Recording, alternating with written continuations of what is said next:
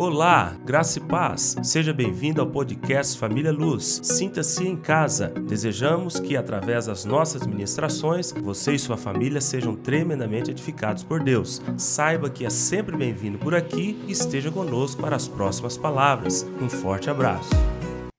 Abre lá em Deuteronômio capítulo 3, é o texto que nós estamos usando, que é para dar início à nossa ministração sobre o meu legado Deuteronômio capítulo 3, versículo 28, mas a gente vai estar usando mais é, Êxodo, tá?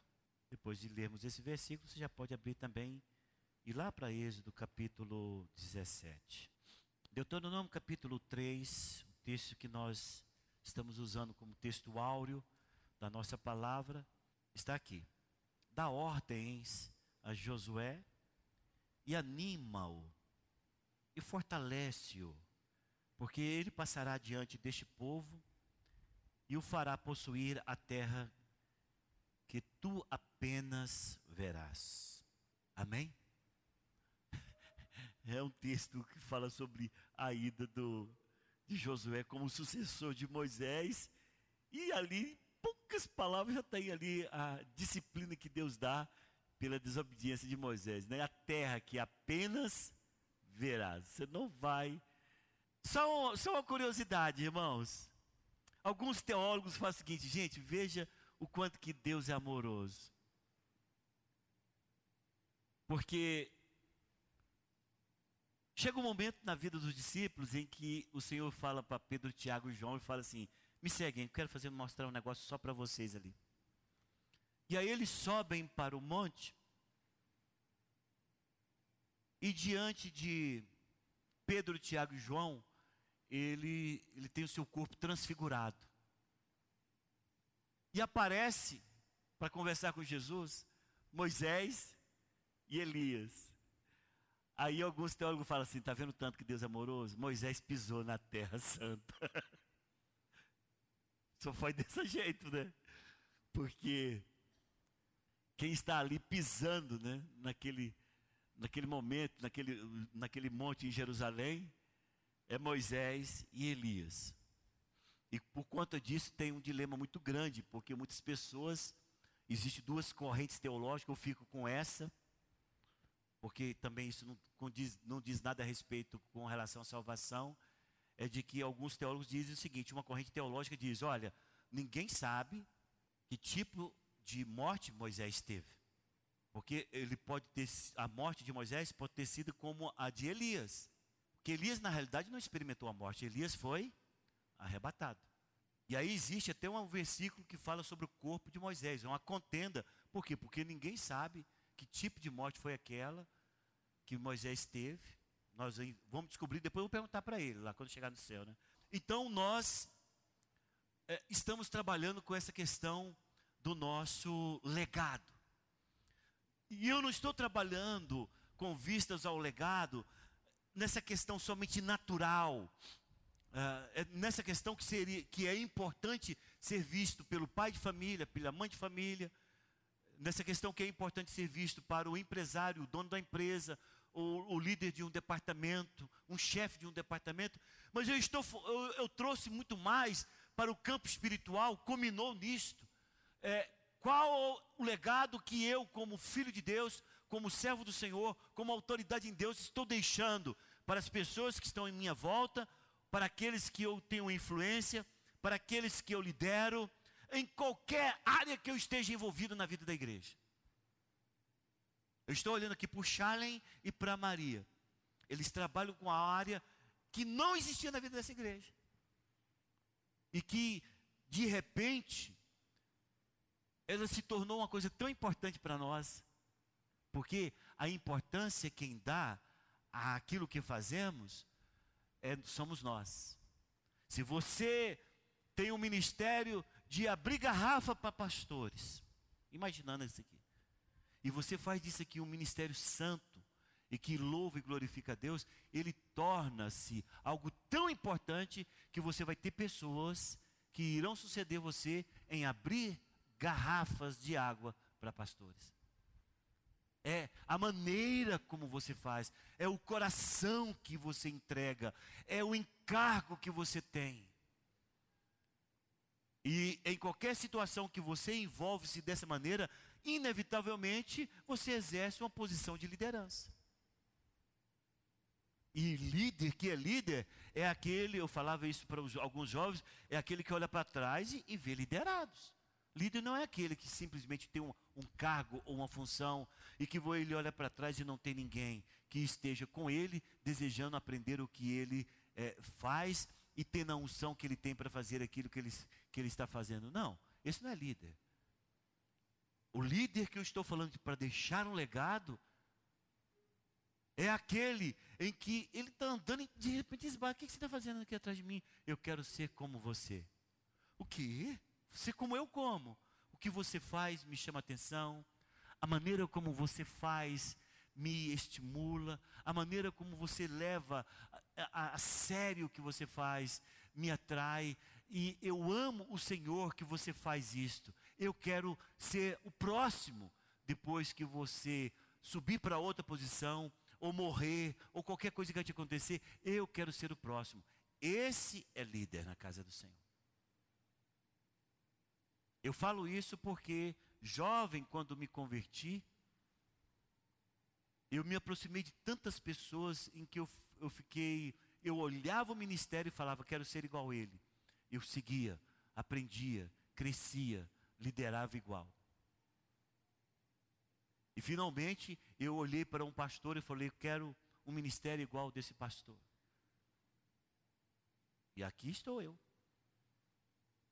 Quem faz, quem dá ênfase, quem traz brilho, quem produz sede, quem dá desejo de que outras pessoas façam, desejem fazer aquilo que você faz, é a maneira como você encara seu ministério diante de Deus e não existe nada maior do que o outro no reino de Deus. Não existe coisas, ah, o que eu faço? Ah, eu faço coisa muito simples. Não existe nada disso. O que você faz no reino de Deus e a maneira como você emprega o seu coração é que vai dar pessoas que estejam em sua volta o desejo de ser como você é e como você faz no reino de Deus. Estou, estou sendo entendido? Diz amém. Então nós estamos falando de do exemplo de, de Josué, porque Josué ele nasce de forma muito discreta. Você não vê a Bíblia ressaltando a liderança de Josué até aquele dia em que lá no livro de Josué, no, nos primeiros versículos do capítulo 1, ele está desesperado porque ele, tem, ele vai assumir uma multidão para alcançar a terra da promessa. Mas você não vê no livro de Êxodo, Números, Deuteronômio, uh, o momento em que essa liderança está sendo forjada, você não vê lá tendo ressaltado isso. Nós conseguimos achar a maneira como ele foi forjado entre linhas. E eu acho isso lindo. Porque é exatamente isso que acontece nos dias de hoje. Às vezes você pensa que não está sendo notado, e tem uma pessoa que está te notando e anotando o que você faz, a maneira como você fala, a maneira como você reage, a maneira como você ora, a maneira como você se posta, como que você é com horários. Às vezes você pensa, não, eu sou uma pessoa muito comum no corpo. Irmão, tire isto da tua cabeça. Tire isto da tua cabeça. Eu, pessoalmente, não quero citar nomes, porque a pessoa está aqui, talvez até vai descobrir que é ela. Eu, eu olho para um casal nessa igreja que não tem nada a ver com liderança. Sabe o que é uma paixão que Deus dá para a gente, para um casal? Que você fala, gente, como é que eu amo esse casal? E aí eu fico o tempo inteiro me aproximando sorrateiramente e falando: o que, que eu posso fazer por eles? Porque. E eles passam por vocês, esse casal passa por vocês de maneira muito discreta, mas me atrai o jeito como se comportam na casa do Senhor. E aí é claro que eu não vou querer ser como eles, mas eu quero ajudá-los, eu quero favorecer com que a vida deles seja melhor. Só para mostrar para vocês que qualquer pessoa é observada. Todos nós que estamos aqui somos observados. E eu, o que eu acho interessante é isto: é que todo mundo tem olhos para Moisés, mas enquanto Moisés está chamando a atenção de tudo, de todos, tem um cara sendo forjado na mais profunda forja, e o que está sendo forjado nele é ouro puro. E aí, nós falamos a respeito de dois aspectos importantes, que nessa, nessa, nessa formação e nesse legado na vida de Josué, nós vimos o Moisés colocando ele no campo de batalha, e depois trazendo ele para próximo, para dar revelação espiritual sobre aquilo que estava acontecendo. Mas acontece agora, e eu quero já estou passando para o ponto de hoje. Êxodo 24.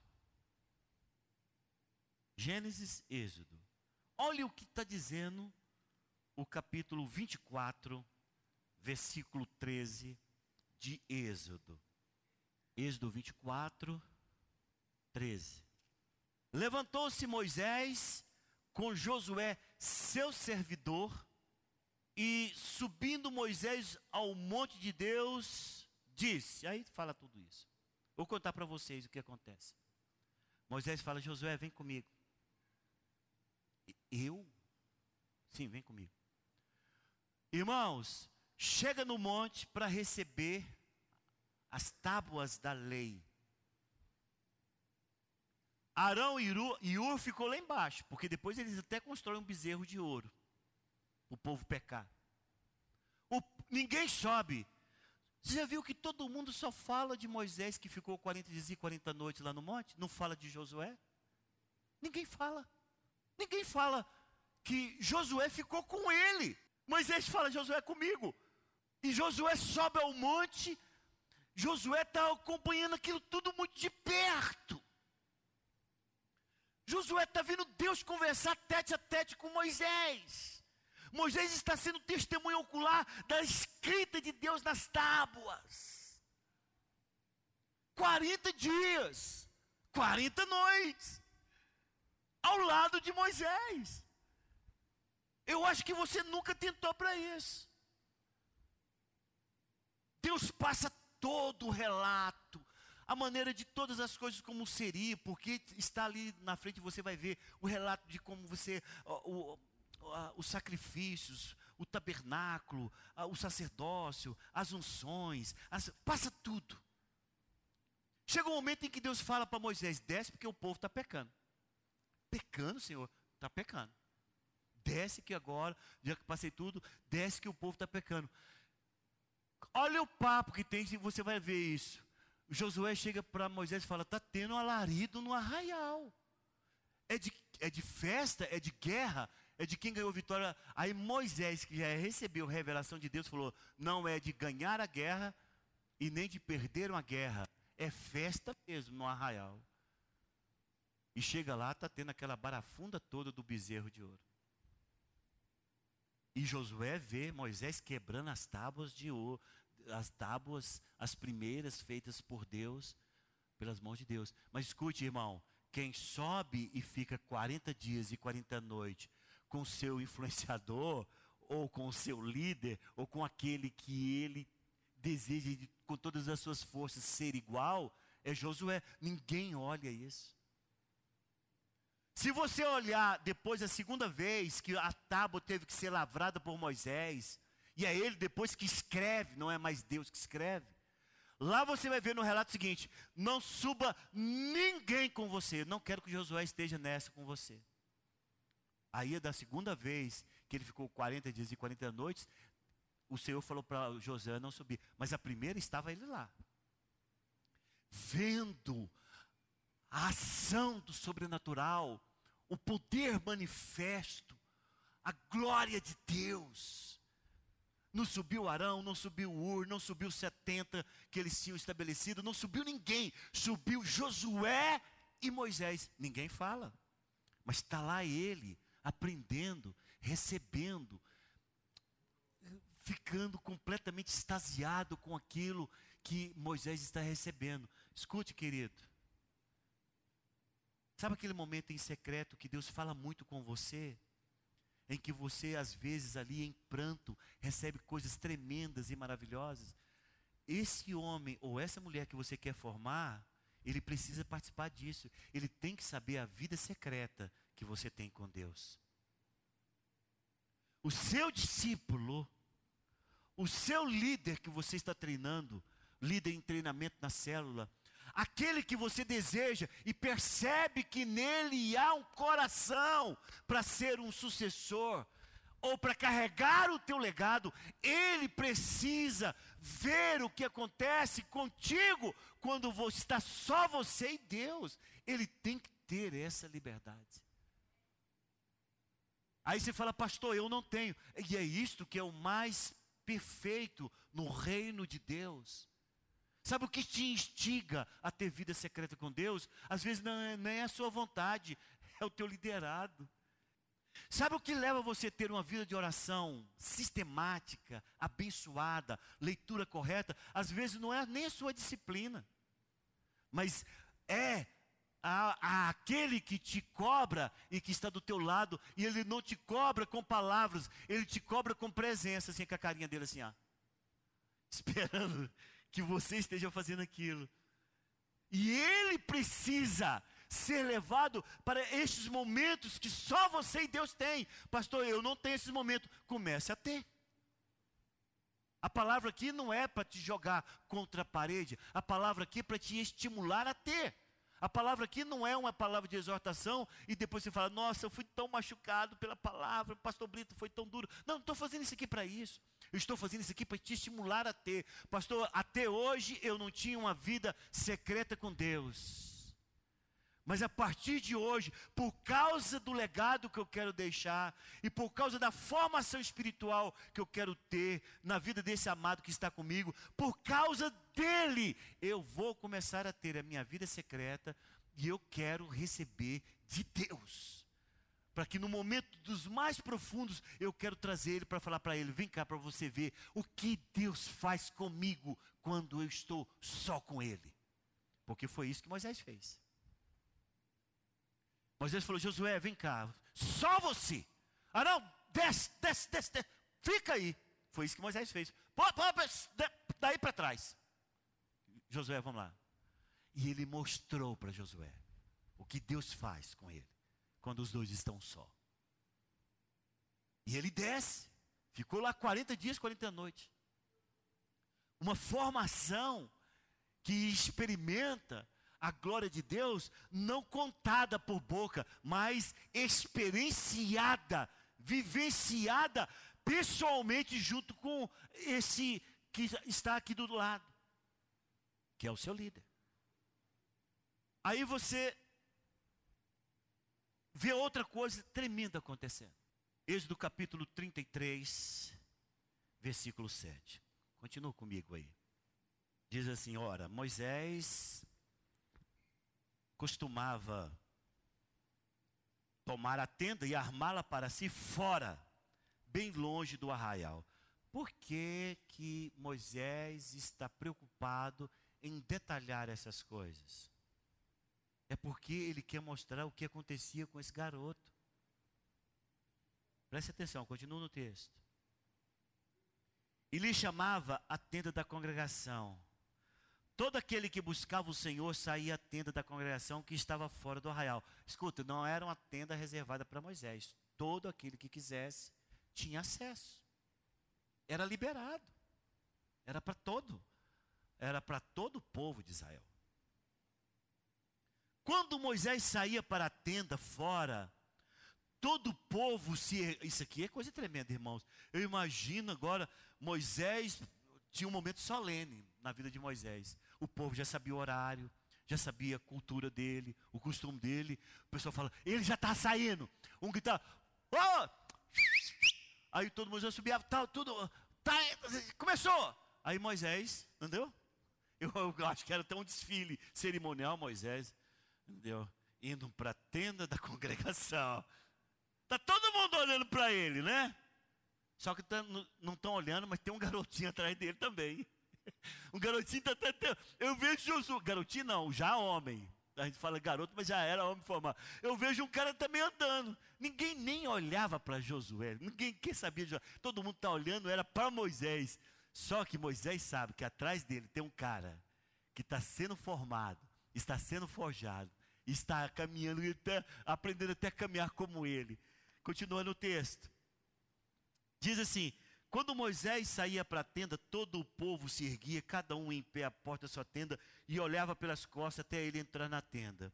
Uma vez dentro, é, uma vez dentro Moisés da tenda, descia a coluna de nuvem e punha-se à porta da tenda, e o Senhor falava com Moisés. Versículo 11: Falava o Senhor a Moisés face a face, como qualquer fala ao seu amigo.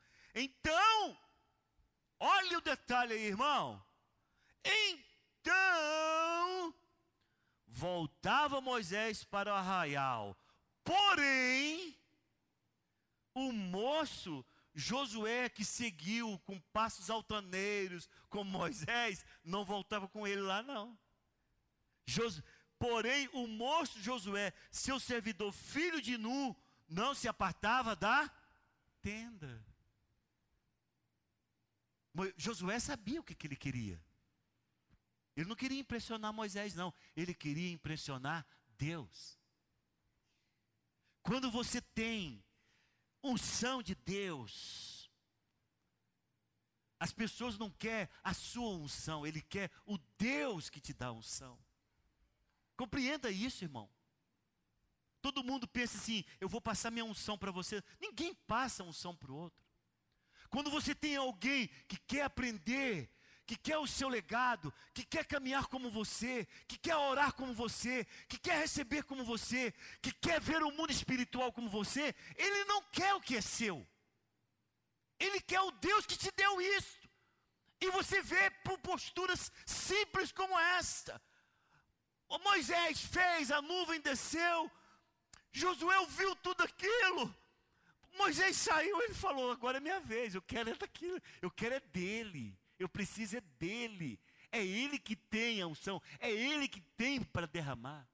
E a palavra diz que ele não saía da porta da tenda, ele estava ali presente como um vigilante, querendo dizer para Deus: Senhor, eu preciso disto também.